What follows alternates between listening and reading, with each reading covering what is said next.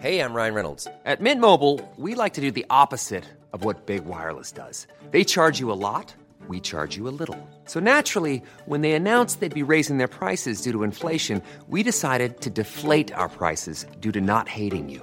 That's right. We're cutting the price of Mint Unlimited from $30 a month to just $15 a month. Give it a try at mintmobile.com slash switch. $45 upfront for three months plus taxes and fees. Promo rate for new customers for limited time. Unlimited more than 40 gigabytes per month. Slows. Full terms at mintmobile.com.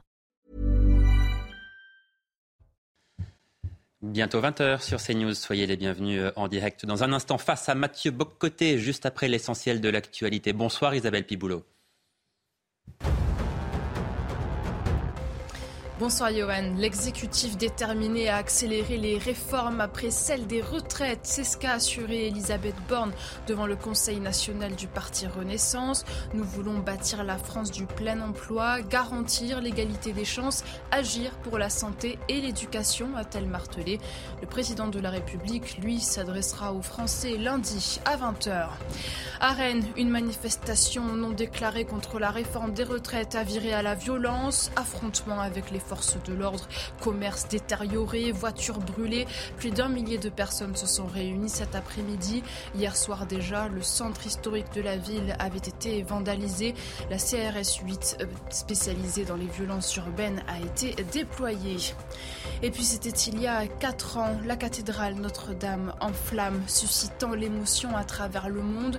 La rénovation se poursuit. Emmanuel Macron s'était donné cinq ans pour reconstruire l'édifice. À l'issue de sa visite sur le chantier hier, le chef de l'État s'est dit optimiste quant à une réouverture officielle au culte et à la visite fin 2024.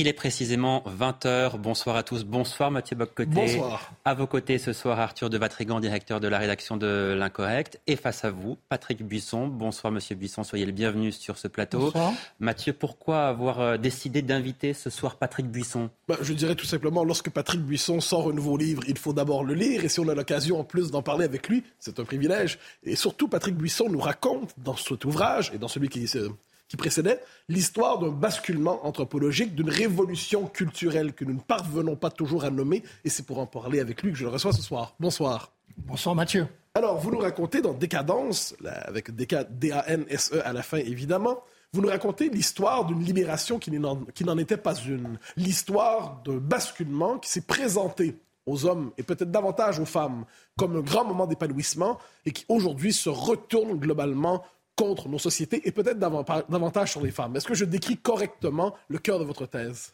Je crois, oui, c'est euh, l'idée principale. Il y en a une autre dans cet ouvrage, c'est que nous sommes passés en 15 ans, entre 1960 et 1975, d'un modèle de société à un autre. Nous avons accepté, et c'est le basculement anthropologique euh, dont vous parlez, que notre identité soit réduite finalement à ce que nous avons de plus impersonnel. La sexualité, rien n'est plus impersonnel que la sexualité, et la consommation. Ce sont les deux révolutions de ces 15 ans. La révolution consumériste d'une part, et d'autre part, ce qu'on a appelé la révolution sexuelle, la libération sexuelle, qui ne se limite pas effectivement aux images de mai 68 et à tout le folklore euh, qui l'entoure. Donc, euh, on a un changement à la fois économique, on fabrique de nouvelles marchandises, mais on fabrique aussi, il y a une sorte d'anthropofacture qui se met en marche. On fabrique aussi une nouvelle humanité qui a des comportements, des mentalités différentes. Et tout ça ne vient pas par hasard. Il y a une entreprise d'ingénierie sociale qui va, on va dire, accoucher de cette humanité, modifier les comportements, les cultures, les habitus tels que nous les connaissions depuis euh, des siècles en France. l'histoire d'un basculement, et pourtant, vous nous dites en une quinzaine d'années. Alors, on peut croire qu'une société qui s'effondre en 15 ans, qui bascule en 15 ans, était une société déjà très fragile, dont les bases étaient beaucoup plus fragiles qu'on ne le croyait. Oui, alors on peut dire ça, mais il faut mettre euh, en regard le formidable appareil de reformatage, de rééducation qu'ont constitué, constitué les nouveaux médias. Aucun pouvoir, aucun État, aucune institution n'a jamais disposé dans l'histoire d'une télévision d'une radio, de médias de masse qui touchent des millions de personnes en même temps. C'est le début aussi de la culture au monde, par exemple avec le phénomène du rock, qui est l'incubateur d'une conscience de classe générationnelle, mais pas simplement en France, à travers toute l'Europe et pratiquement tout le monde. Donc il y a bien sûr une fragilité et des fragilités de la civilisation qui va être balayée en 15 ans ou en 30 ans, disons, mais il y a aussi un formidable appareil de reformatage, de rééducation, de changement des mentalités. Donc, si je vous comprends bien, c'est moins une société qui était très fragile en elle-même que la puissance de l'opération de rééducation, de reformatage qui distingue la période 60-75 dont vous nous parlez. Sans doute que les deux phénomènes se sont, se sont rencontrés. Je veux dire, il y a eu effectivement euh, la conjonction euh, d'une fragilisation due déjà à, des changements de, de mentalité et de comportement qu'on voit poindre euh, au lendemain de la guerre mais avec encore des thématiques dominantes. On en parlera tout à l'heure à propos de la démographie et de la politique familiale. Et là, on est au cœur de l'actualité. C'est-à-dire le problème des retraites, euh, tel qu'il se pose aujourd'hui, c'est le problème de la démographie, celui des actifs et celui des cotisants. Euh, en 20 ans, la politique française a, je ne dis pas radicalement changé, mais évolué de façon sensible. Et c'est un des points que je souhaiterais aborder avec vous, de manière telle qu'on a vu euh, les engagements politiques. Il y a un changement de temporalité politique.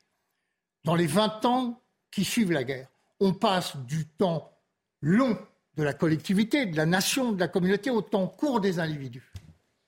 Et le bien commun, la culture de bien commun qui faisait, qui permettait un consensus politique, va petit à petit disparaître. Je vous donne un exemple en 1945, tout le monde est d'accord sur la politique nataliste.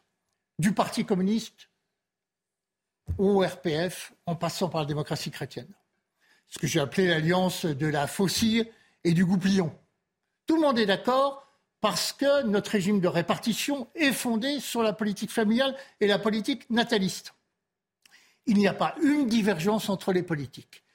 À mesure que l'on avance dans les années 60, la temporalité du temps court commence à l'emporter. La politique familiale, c'est un investissement sur le long terme. Le retour sur investissement du capital humain, c'est 20 ans. Alors que les politiques sont soucieux de rentabilité immédiate, de productivité électorale. Ça ne paye pas. C'est le moment où on commence à piocher dans les caisses excédentaires de l'allocation familiale pour combler les excédents, les déficits, pardon, de, euh, des caisses chômage, euh, sécurité sociale, maladie et retraite. Et donc là, il y a un basculement parce que l'intérêt des politiques qui sont au pouvoir, ou la vision des politiques n'est plus la même. Elle a changé. Alors, je l'évoquais, c'est l'histoire de l'apparition d'un nouvel homme, en fait. L'homme européen, l'homme français tel qu'on le connaissait n'est plus le même. Un nouvel homme apparaît. Mais ce nouvel homme est surtout une nouvelle femme à certains égards. Et vous nous racontez l'histoire, en fait, de l'émancipation, de la libération sexuelle. Et vous nous racontez surtout l'histoire d'une libération sexuelle qui se retourne contre les femmes. De quelle manière ce mouvement s'est-il retourné contre les femmes, selon vous? Alors là, c'est un débat. D'abord, il faut comprendre que euh, à cette évolution des, politiques que je décrivais correspond à un certain nombre de décisions. À partir des années, de la fin des années 60, on assiste à un phénomène de privatisation de la procréation. Euh, l'idée que euh, la démographie est un enjeu politique commence à disparaître et en surplomb apparaît finalement la philosophie de l'épanouissement individuel, c'est-à-dire l'individualisation de la société. Ça devient dominant à partir de ce moment-là et on assiste d'ailleurs à un phénomène très curieux, c'est qu'il y a à la fois médicalisation des naissances, avant l'accouchement se faisait à domicile, désormais il se fera à l'hôpital. Donc l'État contrôle de plus en plus l'acte, mais en proportion qui se désintéresse de l'enjeu. Car l'enjeu, c'est la natalité, comme facteur de croissance économique ou comme option politique, et surtout, effectivement, comme substrat de euh, l'ensemble de notre système économique et du régime des retraites. Euh, privatisation de la procréation, cela renvoie à un phénomène plus général qui est ce que j'ai appelé l'appropriation du droit par le moi. Jusqu'à présent, l'usage qu'on faisait du droit, c'était pour défendre la société contre les empiètements de l'individu. Et à partir de la fin des années 60-70, c'est tout le contraire. Le droit à défendre les individus contre la société. on accorde de nouveaux droits aux individus. C'est le début, en fait, de ce qu'on a appelé l'état de droit. Donc là, il y a un changement de, euh, de mentalité euh, euh, radicale. Et c'est dans ce contexte-là que les grandes options politiques vont être prises avec des conséquences sociétales que vous évoquez. Qu'est-ce que c'est que ces options? Là, Je vais peut-être blasphémer le nouveau sacré, donc je vous prie de m'en excuser par, par avance. Ce sont les lois Neuwirth sur la contraception et la loi de Simone Veil également sur la contraception. En fait, il y en a deux, celle de 67 et celle de 74 puis la loi Veil. Les deux premières lois sur la contraception, elles se donnent pour objectif d'imposer la contraception comme un remède à l'avortement. Or, en fait, elles vont échouer, dans la mesure où elles n'en seront pas le remède, mais l'avant-propos. Elles ne feront pas reculer l'avortement. La loi Veil de 1974, qui libéralise l'IVG, elle a pour objectif de contenir les avortements. Et c'est dit dans son article 2, il s'agit, l'avortement est considéré comme un ultime recours pour les situations de détresse. Elle va aussi d'une certaine manière échouer puisque l'avortement va devenir un avortement de convenance, si vous voulez. Donc ces lois qui étaient conçues avec des objectifs politiques n'atteignent pas ces objectifs. On a en fait euh, des lois qui ont échoué, il y a un fiasco politique, mais qui sont louangées à proportion finalement de leur échec dans la mesure où ces objectifs n'ont pas été atteints. Alors la question que vous posez, c'est quel en a été le bénéfice pour, euh, les femmes? On a pu penser qu'elles étaient gagnantes, elles avaient une nouvelle liberté avec les techniques modernes de la, euh, de la contraception que sont la pilule ou, ou le stérilet. Alors, nouvelle liberté, oui, elles en usaient auparavant, on n'a pas attendu les années 70 pour découvrir euh, la contraception en France. Euh, euh, au 19e siècle, nous étions un pays dont le taux de démographie était le, plus bas, le taux de fécondité, pardon, et de natalité était le plus bas le plus bas d'Europe. donc cette liberté est nouvelle dans la mesure où la contraception passe des armes conventionnelles, le coup est interrompu, l'étreinte réservée, au missile balistique, c'est-à-dire la pilule, euh, ou le stérile. Donc, liberté nouvelle, oui, mais à quel prix? Libération, mais à quel prix? Euh, C'est la question qu'il faut se poser. Au fond, quand on regarde les résultats, c'est le programme de, de la phallocratie. Oui, vous nous dites que finalement, c'est une très grande, ce qu'on présente comme une très grande victoire pour les femmes, est en fait une victoire pour l'homme qui dispose désormais d'un. Ben voilà, c'est une, assemblée d'hommes qui votent cette loi, ces lois. Euh, c'est la perspective d'adultère sans risque. On éloigne la perspective d'une paternité euh, menaçante et d'une fidélité encombrante avec la pilule. C'est formidable. Quel était le problème de la phallocratie Pas d'enfant, pas de mariage. L'accouplement sans la mise en couple. La consommation d'un maximum de corps féminin sans avoir en assuré l'entretien sentimental et l'entretien financier. On assiste à quoi? Une espèce d'exploitation sexuelle massive des femmes, dans la mesure où la pilule donne un libre accès au corps féminin sans contrepartie. C'est-à-dire qu'il y a à la fois augmentation de l'offre sur le marché sexuel et diminution du coût social de la relation. Avant, l'accès au corps féminin était en fait assuré par le mariage. Or là, on va voir que le mariage va s'effondrer, puisque la relation sexuelle, la dissociation de la fonction érotique et de la fonction reproductive permet aux femmes de se comporter finalement comme des hommes. Donc la conséquence pratique, c'est qu'effectivement, euh, les intérêts masculins paraissent dans ce, troc, en quelque sorte, mieux assurés et mieux défendus qu'ils ne l'étaient auparavant. Euh, c'est Paul Morand qui, dans son journal des années 70, dit, alors il parle de cette réification du corps féminin, euh, hier, les femmes, c'était de la chair, aujourd'hui, c'est de la viande. Alors il y a un peu de vrai dans cela, parce que les féministes, et notamment sous l'impulsion des Américaines, vont se rendre compte très vite des limites de la libération en cours. Arthur de Vatrigan. Alors justement, sur la, loi Veil, euh, vous rappelez à ceux qui n'étaient pas nés et à ceux qui l'ont oublié, volontairement ou volontairement, la teneur des débats notamment de personnalités comme euh, Alfred Sauvy ou comme euh, Michel Debré. Et là, vous parliez des conséquences sur la femme, mais vous vous rappelez les conséquences aussi à long terme, sur le temps long, pour la France. Est-ce que vous pourriez justement nous rappeler aux téléspectateurs ce, dont il était question à ce moment-là? Alors, ce qui m'a frappé dans le débat sur la loi Veil, euh, régularisons euh, l'interruption volontaire de grossesse, l'avortement, c'est le type d'argument qui lui était opposé. Alors, on l'a oublié, mais il faut regarder les débats. Nous sommes bout d'un an de giscardisme. Euh, les gaullistes ont mal admis l'élection de, Giscard, qui s'est faite aux dépens de leur candidat, Jacques Chaban-Delmas, et ils sont très critiques à l'égard du gouvernement euh, Giscard.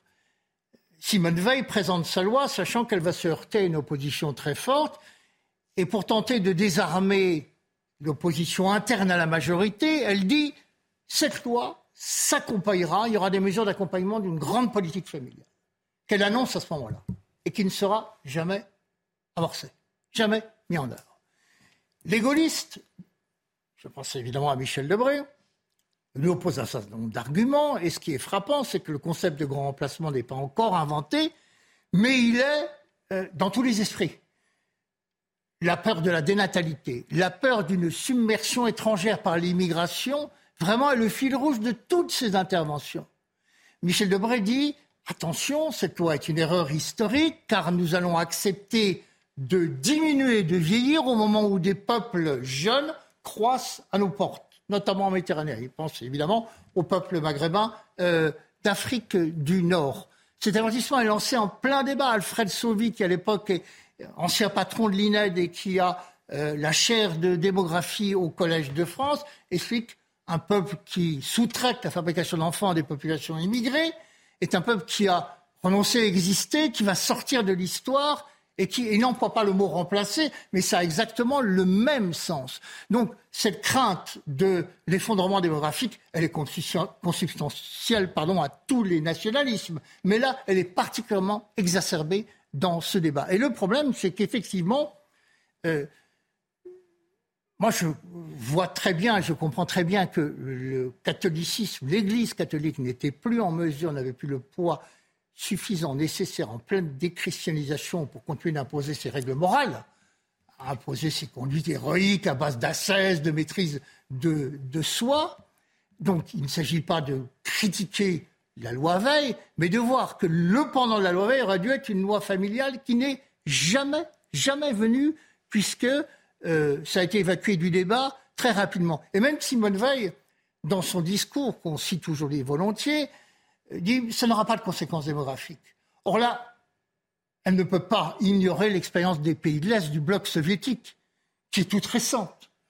Dans les années 50, les pays euh, comme la Bulgarie, la Roumanie, la Tchécoslovaquie ont libéralisé l'avortement. Et les naissances, le taux de natalité s'est effondré. Si bien que dans les années 60, ils sont revenus sur ces lois avec un redémarrage de la natalité. Simone Veil dit, mais non, finalement, les avortements euh, légaux vont remplacer les avortements clandestins. Ce n'est pas du tout ce qui s'est passé. C'est pas du tout ce qui s'est passé. Il y a eu un impact immédiat. On est passé en quelques années d'un taux de fécondité par femme de 2,5 enfants à 1,9. Oui Alors, non, poursuivez, poursuivez. J'aurais une question ensuite sur le néo-féminisme. Alors, oui, non seulement il y a eu cet, euh, effondrement du, taux de natalité, on est passé de 857 000 naissances en 1973 à 720 000 en 1976. Mais il y a aussi un phénomène remarquable. Jusqu'à présent, euh, les femmes obtenaient, hors contraception chimique, stérilet, c'est hors des techniques modernes de la contraception, le nombre d'enfants qu'elles le souhaitaient. Le problème, c'est qu'elles ne les avaient pas au moment où elles le souhaitaient. 2,5 enfants désirés par femme, 2,5 enfants obtenus, jusqu'en 70. On pose la question en 75. Le désir était toujours là. Les femmes disaient on veut trois enfants, deux enfants, donc une moyenne de 2,5. Les enfants obtenus, 1,9. Toutes les naissances non désirées ont été éradiquées par, je vous parlais tout à l'heure de missiles balistiques, c'est bien ça, hein, avec euh, la pilule et, le stérilet, en l'espace de, de 4 ou 5 ans. Donc on a eu un effet immédiat sur la démographie et donc sur les perspectives euh, du financement des régimes de retraite euh, auxquels nous sommes aujourd'hui euh, confrontés. Alors, vous évoquiez les conséquences, appelons ça, de ce, basculement d'un monde où l'homme s'empare de la révolution, l'émancipation sexuelle et crée un ordre à son avantage et les femmes en paient le prix. Dans votre dernier chapitre, vous développez une thèse assez audacieuse. Vous nous dites que finalement, le néo-féminisme dont on parle beaucoup aujourd'hui, que ce soit le mouvement MeToo, que ce soit les différents euh, balance ton port et tout ça, vous nous dites finalement, derrière cela, et probablement les excès qu'on peut y retrouver, il y a un désir néanmoins de se délivrer de la tutelle mâle, de se délivrer de la souveraineté du mâle et de reconstituer quelque chose comme une appropriation féminine de la sexualité, euh, quitte finalement à le faire à travers des moyens euh, qui sont peut-être exagérés. Est-ce que je, je, décris bien encore une fois votre thèse? Oui. Alors, il faut bien voir, parce que euh, les choses sont toujours un peu compliquées, la manière dont a été reçue cette libération sexuelle par la première génération des féministes. Elles ont milité pour la contraception, l'avortement libre et gratuit. C'est le slogan du MLF, celui qu'on trouve à la une de leur journal de Torchon Brûle. C'est leur objectif. Mais en même temps, avec un doute chevillé au cœur, si j'ose dire, euh, et une question lancinante euh, qu'elles ne vont cesser de se poser. Mais qu'on n'est pas en train d'être, pour reprendre l'expression célèbre de Simone de Beauvoir, d'être floué, finalement Est-ce que finalement, cette nouvelle donne ces sortes de droit de cuissage permanent, d'accès libre et gratuit au corps des femmes, ne va pas accentuer la domination masculine et nous imposer les impératifs sexuels mâles de manière encore plus prégnante que nous les subissions jusque-là? Ce sont deux féministes québécoises qui viennent au colloque du planning familial lancer cet avertissement. Attention, nouvel esclavage en vue. Voilà ce qui se profile. Alors, toutes les féministes ne sont pas sur cette ligne-là, mais beaucoup émettent d'ores et déjà des réserves. Leur combat, c'est quoi? C'est, et c'est important pour comprendre ce qui va se passer par la suite, faire en sorte que l'emprise de l'État, j'en parlais tout à l'heure, hein, c'est un enjeu politique, la démographie. Donc l'État avait son mot à dire. L'emprise de l'État sur la sphère privée se relâche. Mon corps m'appartient. C'est ça la grande revendication du féminisme dans les années 60. L'État n'a pas à s'en mêler.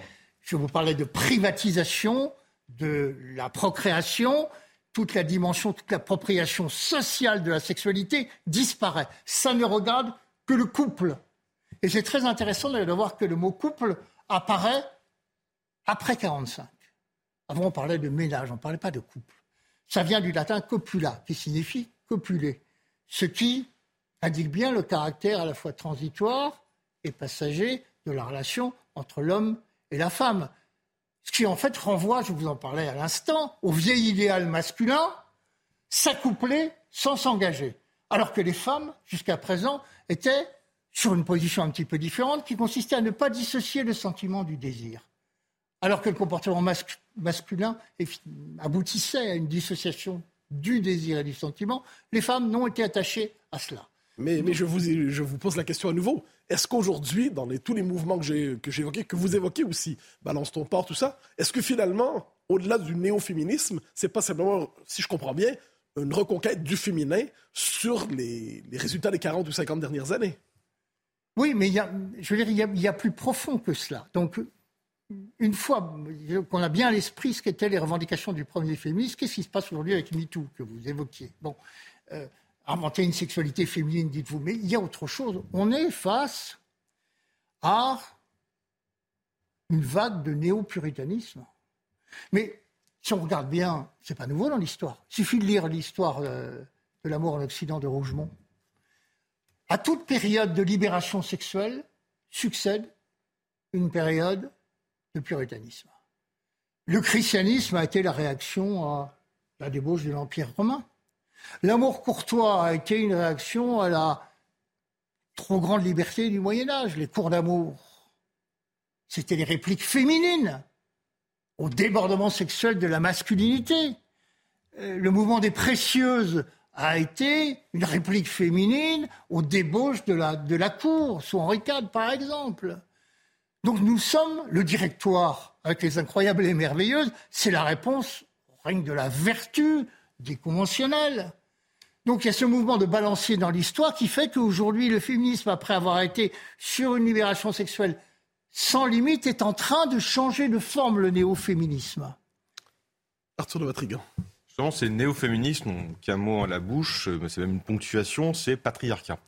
La question que je vous pose, c'est quelle est la place de l'homme lorsque depuis 50, en tout cas en France, et on peut élargir l'Occident, il n'y a plus de guerre, il y a une mécanisation de tout, il y a un marché du travail qui vous verra tout, et vous l'avez rappelé, il y a ce slogan mon, corps, mon choix, avec ce déploiement de la, la procréation, plus évidemment le statut culturel du père qui est contesté, voire carrément éliminé. Quelle est la place de l'homme aujourd'hui? Ah ben, le conseil, celui d'abord d'une destitution biologique, la pilule, c'est plus l'homme qui décide de la maternité, hein, voilà. La dégradation juridique, il perd en 72 son statut de père de famille. La dégradation sociale dans le monde ouvrier, où effectivement la force physique n'est plus la, valeur de, la valeur de production.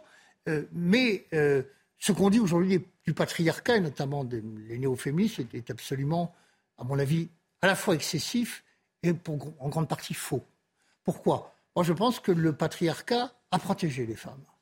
Par exemple, on parlait de la relation sexuelle sous le régime des mœurs du patriarcat, l'homme qui engrossait une fille eh ben, était obligé de réparer. C'était l'expression consacrée. Alors, tous ne le pas, bien entendu, d'où les avortements clandestins. Mais il y avait cette obligation morale que faisait peser la société.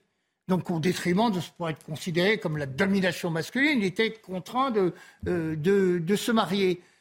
Le patriarcat a longtemps maintenu, jusqu'en 75, jusqu'à la loi Giscard qui libéralise la censure, a longtemps endigué les fantasmes masculins, et notamment celui de la pornographie, qui va déferler à partir de 1975. Donc protection à l'égard des femmes, protection à l'égard d'une image euh, dévalorisée, diminuée de, euh, de la femme. Et ce patriarcat euh, était pondéré en pratique par des mœurs extrêmement divers. Vous voyez, par exemple, juste de dire un mot, les théoriciennes féministes nous ont exposé l'idée, à partir des années 65-70, que le couple, le foyer, c'était le lieu de l'exploitation économique de la femme, qui fournissait un travail gratuit, qui n'était pas payé, le travail euh, domestique, le travail du foyer, et donc euh, ça les constituait en classe. Ça créait un lien entre elles, euh, et donc la lutte des sexes allait remplacer la lutte des classes, puisque toutes les femmes étaient victimes de la même exploitation. La réalité sociale, jusque dans les années 60 en France, elle est toute différente. Il y a un patriarcat euh, facial, mais il y a un matriarcat pratique, notamment le matriarcat budgétaire. Dans les familles ouvrières, le mari rapporte la paye et la remet à la femme et il reçoit un peu d'argent de poche en échange de euh, ce geste symbolique. La réalité sociale de la France, c'était ça. Merci beaucoup, messieurs, pour la première partie de cet échange passionnant. Échange qui se poursuit dans un très court instant. À tout de suite. Il est 20h30. Bonsoir à tous. Patrick Buisson face à Mathieu Boccoté, juste après le rappel des titres. Bonsoir Isabelle Piboulot. Les quatre syndicats représentatifs de la SNCF appellent à une journée d'expression de la colère cheminote jeudi prochain. Une étape de préparation aux manifestations du 1er mai, peu après la promulgation de la réforme des retraites. Nous ne passerons pas à autre chose tant que cette loi n'est pas abandonnée, affirment les syndicats. En Seine-Saint-Denis, un impressionnant incendie ravage l'école maternelle Jules Ferry de Montfermeil. Le feu s'est déclaré en fin d'après-midi dans l'établissement en construction. Entre 160 et 200 sapeurs-pompiers sont sur place, avenue Gabriel Péry. Il est demandé d'éviter le secteur et de ne pas encombrer les lignes d'urgence. Et puis l'Allemagne ferme ses trois derniers réacteurs nucléaires. Ils seront déconnectés du réseau électrique peu avant minuit. Une sortie de l'énergie atomique qui reste controversée dans le contexte d'urgence climatique. Le gouvernement allemand avait accordé un sursis de quelques semaines. L'arrêt était initialement fixé au 31 décembre. Mathieu, place à votre euh, échange, deuxième partie de cet échange avec Patrick Buisson. Alors nous y revenons avec une formule que vous avez lancée et qui ne sera pas nécessairement consensuelle. Le patriarcat protégeait les femmes et j'en conclus, son effondrement euh, handicape les femmes. Alors, essayons d'être dans la nuance et dans la, la modération. Simplement, le patriarcat est devenu un mot fétiche euh, qu'agitent aujourd'hui les fétichistes pour tout expliquer d'une oppression euh, qui serait l'équivalente. C'est comme le mot capitaliste dans les organisations extrême gauche dans les années 70. C'est le sésame qui permet de tout comprendre. Hein. C'était la domination euh, masculine. Précisément, je parlais des, des premières générations de féministes. dès le départ, elles ont pointé le passif de cette libération. La réification chimique du corps, la dépendance de la femme, l'instrumentalisation techno-marchande à l'égard des laboratoires pharmaceutiques. Alors aujourd'hui, on voit l'extraordinaire mouvement de défaveur qui frappe la pilule, les class actions contre Bayer aux États-Unis, en France aussi, la Cour d'appel qui a reconnu l'imputabilité euh, d'accidents vasculaires à une étudiante qui avait pris, qui avait consommé des, des pilules surdosées. Euh, tout ça fait débat déjà. Et euh, les féministes se disent, en fait, on est en train de nous dénaturer en tant que femmes euh, pour le plus grand profit de l'industrie chimique. Donc il n'y a pas. Et aussi, cette ruse de l'histoire qui fait que on leur présente la pilule comme instrument de libération légale de la domination masculine, mais finalement elles vont tomber sous une autre domination masculine, qui est celle du corps médical, qui devient le régulateur de leur vie endocrinienne, qui devient euh, le maître horloger de cette vie. Alors à l'époque, il y a très peu de femmes gynécologues. Donc on passe d'une forme de patriarcat à une autre forme de domination qui est celui du corps médical euh, sur, euh, sur les femmes. Et c'est très intéressant, je sentais que vous cherchiez à me taquiner un peu, Mathieu, dans votre, dans votre question, de voir comment le néo-féminisme occupe aujourd'hui les positions qui sont à front renversé de celles de la première génération des féministes. Il faut dire que pour la plupart de nos, néo-féministes, euh, ce sont euh, ce sont les cruches incultes, voilà, qui veulent nous imposer un nouvel ordre moral aussi étouffant et aussi insupportable que celui de l'ordre moral bourgeois au XIXe siècle, simplement avec les signes inversés. Euh, mais puritanisme dans les deux cas, finalement. l'ordre moral bourgeois, c'est celui qui fait condamner Baudelaire pour les fleurs du mal. Chacun se souvient de cela. Alors, les néo-féministes aujourd'hui prennent le contre-pied de la première génération des féministes. Parce que les premières voulaient se délivrer, délivrer la sphère privée de l'emprise de l'État.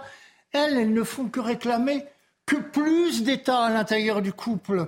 Un, juge et un flic euh, au bord du lit, pratiquement. Donc elles constituent une sorte de, police des mœurs, de brigade de la délation, de, de fliquette de la pensée, pour effectivement imposer une autre forme d'ordre moral. Si j'osais, je dirais que le néophémisme, c'est euh, le monologue du vagin terroriste. Et c'est ce à quoi nous sommes arrivés à contre-pied du mouvement de libération qu'avait lancé le MLF dans les années 60-70, puisqu'il s'agit de judiciariser l'intime, là où les premières féministes disaient foutez-nous la paix, laissez notre corps tranquille, lâchez notre utérus, comme aurait dit euh, aujourd'hui Samuel Rousseau, avec toute l'élégance qui la caractérise. Arthur de Vatrigan. Bah, alors justement, vous dites que l'histoire se répète et que finalement le puritanisme revient après une libération. Donc là, on entre dans une euh, période puritaine. C'est quoi l'étape d'après? Ah bah l'étape d'après, logiquement, c'est une autre libération sexuelle. Je ne sais pas sur quelle base euh, est-ce qu'on peut plus se libérer Elle, pourra se. Ben, le problème de, ces, émancipations qui n'en sont pas, finalement, c'est qu'il y a un sentiment de. Je, reprenais tout à l'heure le, mot de Simone de Beauvoir. On, a été, on a été floué. On voit bien d'ailleurs, euh, le ressac a été assez rapide. Je le décrivais, y compris par exemple vis-à-vis de l'invasion de l'image pornographique dans les années 75. Euh, les mouvements féministes sont mis à découvrir avec horreur euh, cette espèce de culte phallique euh, sur l'écran, qui était d'ailleurs une forme de revanche des catégories populaires dont vous parliez tout à l'heure, qui se trouvaient déclassées socialement et qui retrouvaient à travers le cinéma porno la vieille affirmation d'un virilisme d'une domination euh, sur les femmes. C'est très intéressant de voir le succès des films pornographiques dans les milieux populaires. On a pu théoriser ça d'ailleurs en disant que l'État utilisait Giscard, on a toujours peur d'un retour de mai 68, la pornographie comme un sédatif des luttes sociales. Voilà. On a prêté à un ministre important, Poniatowski, pour pas le nommer, ce mot, pendant qu'il se branle, il nous fout la paix. Oui, mais, vous, alors, mais ça, fait quoi ce que pouvait dire Oxley, auquel vous faites référence d'ailleurs? Plus une société restreint les libertés politiques, plus elle restreint la vie publique, plus elle tend à maximiser l'espace de la liberté sexuelle. C'est une thèse que vous reprenez à votre compte? Comment C'est une thèse que vous reprenez à votre compte Oui, mais tout à fait. C'est exactement ce qui s'est passé. C'est-à-dire, euh, le libéralisme avancé du Giscard, ça a effectivement consisté à euh, lancer ces messages en direction des deux forces dynamiques sur le plan sociétal, qui étaient les femmes et les jeunes, en leur accordant des libertés nouvelles. Euh, l'avortement pour les femmes, le droit de vote pour, pour les jeunes. Et en fait, les libertés politiques ont commencé de reculer ou de régresser à ce moment-là. Effectivement, il y a un phénomène de compensatoire qui se produit entre les deux. Je voudrais quand même ajouter, parce que qu'on ne se méprenne pas, et surtout qu'on ne présente pas mon propos comme un propos misogyne. Euh, dans l'histoire, il faut quand même redire les choses un jour comme elles se sont passées et les dire euh, franchement. La gauche a des états de service sur la misogynie, pardon, euh, absolument extraordinaires. Il ne faut pas oublier que la Révolution française a été faite, on n'en parle jamais, contre le pouvoir des femmes, le pouvoir politique des femmes, dans les salons, les salons philosophiques, à la cour. La Révolution française a été une réaction viriliste pour remettre les femmes à leur place. Un conventionnel qui s'appelait Amar a pu dire les femmes, c'est le chaos et l'erreur. Et que font d'ailleurs les conventionnels pendant la terreur En 93, ils envoient les femmes à la guillotine. Marie-Antoinette, Madame Roland, Charlotte Corday, Olympe de Gouges, féministe mais aussi royaliste. Et il y a cette réaction qui est de violence inouïe et qui va faire que pendant plus d'un siècle et demi, au nom de l'héritage de la Révolution française, la gauche va traîner les femmes dans la boue en les considérant comme des moins que rien. C'est ce qu'on appelle, qu'on a pu appeler la République des Jules. Le premier étant Jules Michelet, qui considère les femmes comme le parti prêtre, le parti de la contre-révolution qui est sous l'influence de l'Église, les dépositaires de l'obscurantisme. Cette tradition, elle fait partie de notre vie politique et sociétale. Si bien d'ailleurs que la France, la République française, a attendu 1945 pour donner le droit de vote aux femmes, alors que toutes les monarchies européennes l'avaient fait depuis belle lurette. Donc moi, je, n'entends pas qu'on me fasse ce procès en misogynie. La réalité, effectivement, qu'est-ce qui s'est passé? Autour de ces lois C'est évidemment la gauche a cherché, et réussi d'ailleurs, à soustraire la population féminine à l'influence de l'Église qui avait été prédominante pendant des siècles euh, sur les esprits euh, féminins là aussi, c'est une révolution, je veux dire, à bas bruit qui s'est produite, mais on voyait bien les enjeux idéologiques et politiques que cachaient ces débats de société. Alors, vous nous racontez l'histoire d'une décomposition, l'histoire d'un basculement, l'histoire d'une société qui passe d'un modèle à un autre, mais dans une telle révolution, il y a toujours d'une manière ou de l'autre des convulsions dans une telle révolution, il y a une partie de la société qui se braque contre le nouveau modèle qui s'installe. Est-ce qu'il serait possible aussi d'écrire une histoire de ces résistances à la société que vous avez, euh, qui se mettait en place et que vous racontez? Est-ce que les populismes aujourd'hui, par exemple, ou l'histoire du mouvement conservateur peuvent être pensés comme des réactions à l'histoire que vous nous racontez? La question que vous posez, plutôt que d'évoquer le populisme, je parlerai de résistance populaire. Cette résistance populaire, elle se manifeste très tôt elle se manifeste à l'égard de la pilule. En 66, l'IFAB fait une enquête, 78% des femmes disent jamais, on ne veut pas se faire dénaturer par la pilule. Non, on veut pas, on n'en veut pas. Et ce taux augmente encore dans les catégories populaires. Il y a une très grande méfiance. Le conservatoire des mœurs dans ces régimes, ce sont les catégories populaires. On ne divorce pas.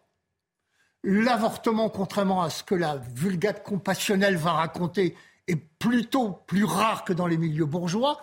Jeannette Vermersch, la compagne de Maurice Thorez, le secrétaire général du Parti communiste dans les années 50, disait l'avortement, c'est un vice bourgeois. Elle décrivait une réalité sociologique.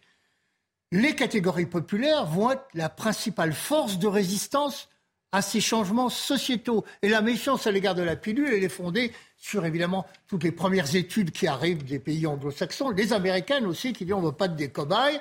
Euh, vous avez homologué euh, ce médicament qui comporte des risques cancérigènes qui sont aujourd'hui listés par les filiales de l'OMS, euh, de, de, thromboses, accidents circulatoires. Il y a une méfiance qui va durer, disons, 15 ans pour que la pilule s'installe, alors que les décrets d'application entrent en fonction en 74, il faut attendre les années 80-85, 10 ans, quoi, 15 ans. Résistance populaire qui ne veut pas euh, euh, être sous cette espèce de conditionnement chimique que représente euh, la pilule. c'est très intéressant dans l'histoire des idées, parce que on se souvient que, représente à gauche, l'idée du contrat social avec Rousseau remettait en cause l'état de nature, ou plutôt, non pas le remettait en cause, mais le mettait en avant face aux traditions et à l'esprit du, du catholicisme. Dans les années 60, là aussi, combat à front renversé, ce sont les défenseurs de la tradition qui se mettent à défendre la nature. C'est-à-dire qui refusent l'intrusion chimique dans le corps féminin.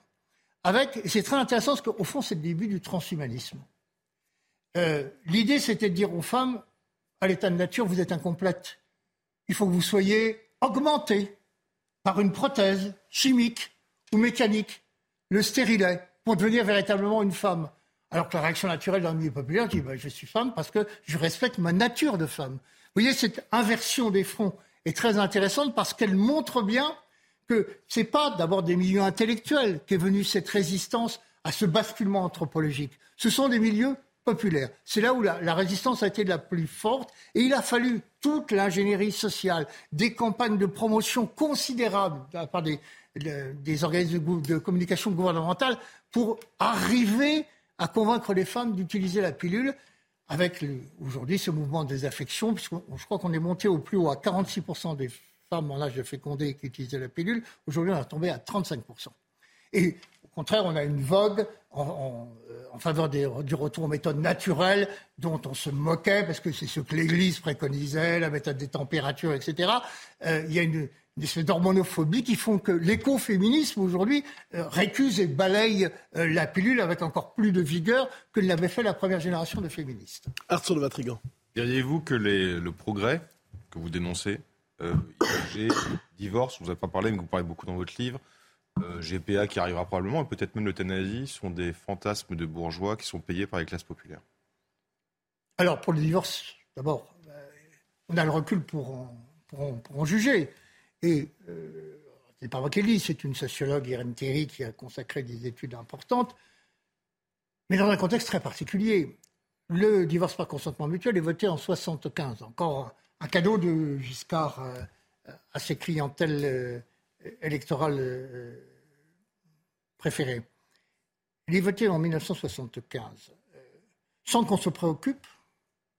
Jusqu'à présent, le divorce est un luxe bourgeois. La loi Vidal-Naquet faisait que c'est très compliqué, ça coûtait très cher de divorcer, et le taux de divorcialité était très faible euh, dans les milieux populaires, sans qu'on se préoccupe des conséquences que va avoir cette loi, c'est-à-dire de la massification du divorce. Et la première conséquence, c'est que ça a été le premier facteur de paupérisation des femmes en France. On ne le dit jamais. L'apparition des familles monoparentales, il faut attendre 1976 pour que le gouvernement Chirac fasse voter euh, l'allocation de parents isolés, qui est une forme d'aide euh, à la famille monoparentale, qui est en parenthèse une invention de la sociologie américaine. Ça n'existe pas, les familles monoparentales. Vous voyez, la subversion du langage, la bataille sémantique et culturelle dont vous parlez, si brillamment, cher Mathieu Boccoté, elle se perd là. Un enfant a toujours deux parents, alors c'est pas parce qu'ils vivent séparés que c'est une famille monoparentale. Vous voyez, l'abus de langage, c'est l'élimination déjà de la figure du père rien qu'avec euh, cette euh, classification euh, sémantique. Conséquence pratique, c'est le premier facteur de paupérisation.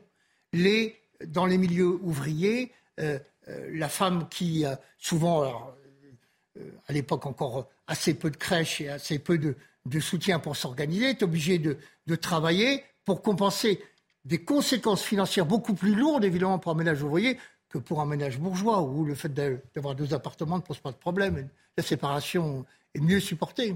Alors, je m'en voudrais de ne pas vous conduire aux conséquences politiques, si je peux me permettre, de l'histoire que vous nous racontez. Est-ce que vous voyez dans le monde occidental aujourd'hui, non pas de, vous parliez par exemple de réactions, euh, euh, on pourrait dire culturelles, la méfiance envers la pilule, l'hormonophobie et ainsi de suite, mais sur le plan politique, est-ce que vous voyez l'amorce d'une volonté de reconstruire ou de, déconstruire l'ordre dont vous faites l'histoire, ou de construire un ordre qui serait plus en conformité avec, euh, avec ce qu'a été longtemps le monde occidental bah, Toute restauration est difficile ou, ou, impossible. Simplement, je mentionnais les prémices en ce qui concerne la contraception, la volonté de recourir à des méthodes naturelles au détriment de ce qui a été fait entre 1960 et 1970 et qui est apparu comme une grande conquête des luttes féminines. Aujourd'hui, cette conquête, les femmes elles-mêmes ont pris une distance vis-à-vis de celle-là. Euh, pour le reste, euh, le, problème, effectivement, est lié. Euh, Pierre Chaunu, qui était le spécialiste de l'histoire sérielle après Brodel, a mis en relation le krach de la foi, la déchristianisation et le collapsus démographique. Il y a un lien il y a une corrélation qu'il trouve dans toutes les études mécanique. Euh, quand on cesse de croire en Dieu, dans une surdurée, dans un au-delà, le souci de reprogrammer la vie est moins vif et moins présent. Ce qui explique d'ailleurs que la crise de la reproduction de la vie, l'effondrement de la natalité en Occident, se soit accompagné d'une crise de reproduction des systèmes qui donnaient un sens à la vie. C'est l'effondrement des grands messianismes. Le catholicisme d'abord, mais aussi le marxisme. Donc quand vous ne croyez plus à une surdurée, l'investissement sur l'avenir, sur le capital humain, sur l'enfant, euh, c'est-à-dire quelque chose qui transcende votre propre destinée individuelle, devient moins naturel, moins spontané. Et effectivement, il compare deux courbes. La croyance en une vie après la mort, c'est-à-dire en fait la croyance dans, dans un dogme chrétien, et celui de la démographie. Et il montre que les deux suivent la même courbe descendante. C'est-à-dire euh, euh, la, descente de la foi, la croyance, euh, d'abord par l'escalier de service, puis par la fenêtre, entraîne celle de la reproduction de la vie, c'est-à-dire de la natalité. Donc, vous posez le problème en fait du retour d'une forme de sacré ou de croyance. Ben alors, je poserai la question autrement. Vous parlez d'un retour du sacré. Je reprends votre formule. Tout récemment, on l'a vu, la volonté d'inscrire l'IVG dans la Constitution à la manière d'un droit fondamental. Est-ce qu'on ne peut pas dire qu'il y a une forme de sacré qui se joue ici, c'est-à-dire la révolution des 50 dernières années trouve son point culminant dans la volonté de sacraliser l'IVG à la manière de la liberté qui ne doit pas céder, qui ne doit pas tomber? Euh, donc il y a une forme d'écart dans votre propos. Une société qui, qui est consciente de ces contradictions, mais qui cherche néanmoins à consacrer dans le droit, dans la Constitution, probablement la valeur, le droit symbolique qui incarne la révolution dont vous avez parlé. Ben, votre question est particulièrement pertinente, mais j'y ai déjà en partie répondu. Vous avez parlé de sacré. C'est un nouveau sacré. Et là aussi, c'est une défaite, une débat idéologique de la gauche. Qu'est-ce que c'était que l'esprit des Lumières, au nom duquel, par exemple, le christianisme a été contesté? C'était le couronnement de l'esprit critique. Or, j'ai dit tout à l'heure, je vais blasphémer en disant que les lois Neuwirth et Veil sont des fiascos au regard des objectifs qui étaient les leurs. Échec. Bon. Euh, eh bien, quand je dis blasphémer, ça veut dire que je touche à quelque chose qu'on ne peut plus critiquer. Et vous le savez bien, dans l'espace médiatique, ce sujet est absolument tabou. On ne peut pas en parler. On ne peut pas soumettre à l'esprit critique l'exemple euh, ou l'idée simplement que euh, on, a, fait ces lois avec le fait, de, par exemple, de faire reculer l'avortement. Or, depuis 40 ans, on est au chiffre incompressible de 200 000 avortements par an, alors qu'il y a la pilule de la veille, la pilule du jour même, du lendemain, le RU 486, tous les moyens de contraception sont à disposition. L'avortement est devenu une forme de contraception privilégiée. C'est la plus pratique, ça évite la pilule dont on redoute les effets chimiques. Et le politique pour au moins s'interroger sur le coût qu'a pour la collectivité ces choix. Eh bien non. Toute discussion et tout débat est interdit. On va sacraliser, on doit s'agenouiller. D'ailleurs, je m'étonne que vous n'ayez pas fait venir un exorciste en plateau, Mathieu. Ça aurait permis effectivement de euh, décharger mes propos de tout le caractère blasphématoire qu'ils ont. Il nous reste moins de deux minutes. La société dont vous avez fait l'histoire, le nouveau modèle de société qui s'est mis en place, le voyez-vous aujourd'hui fragile ou le voyez-vous dans une phase de radicalisation, à moins que les deux puissent se conjuguer? Écoutez, euh, là encore, euh, L'indice le plus sûr, c'est cette volonté de sacraliser, de constitutionnaliser. À partir du moment où on ne sent pas le danger pour euh, quelque chose que l'on défend, on ne sacralise pas, on ne constitutionnalise pas. Vous voyez, ça me rappelle la, loi de 1884 euh, qui va asseoir la République en France, qui à l'époque est menacée par les monarchistes, par retour de, de la monarchie. Euh, cette menace est tellement présente qu'ils éprouvent le besoin d'inscrire dans la Constitution le fait qu'on ne peut pas changer la forme républicaine de nos institutions.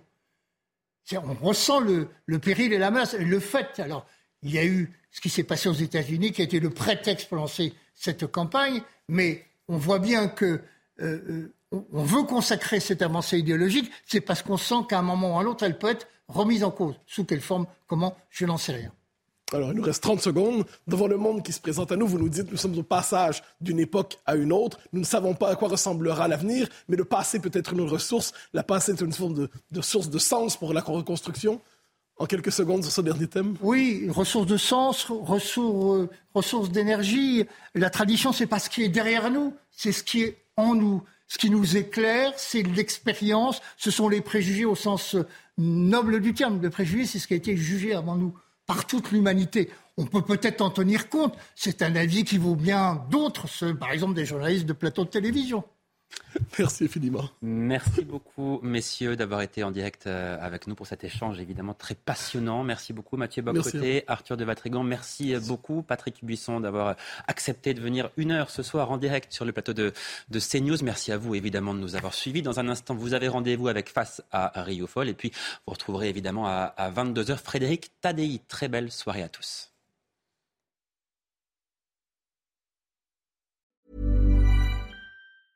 Even when we're on a budget, we still deserve nice things. Quince is a place to scoop up stunning high-end goods for 50 to 80% less than similar brands. They have buttery soft cashmere sweaters starting at $50, luxurious Italian leather bags, and so much more. Plus, Quince only works with factories that use safe, ethical, and responsible manufacturing. Get the high-end goods you'll love without the high price tag with Quince. Go to quince.com/style for free shipping and 365-day returns.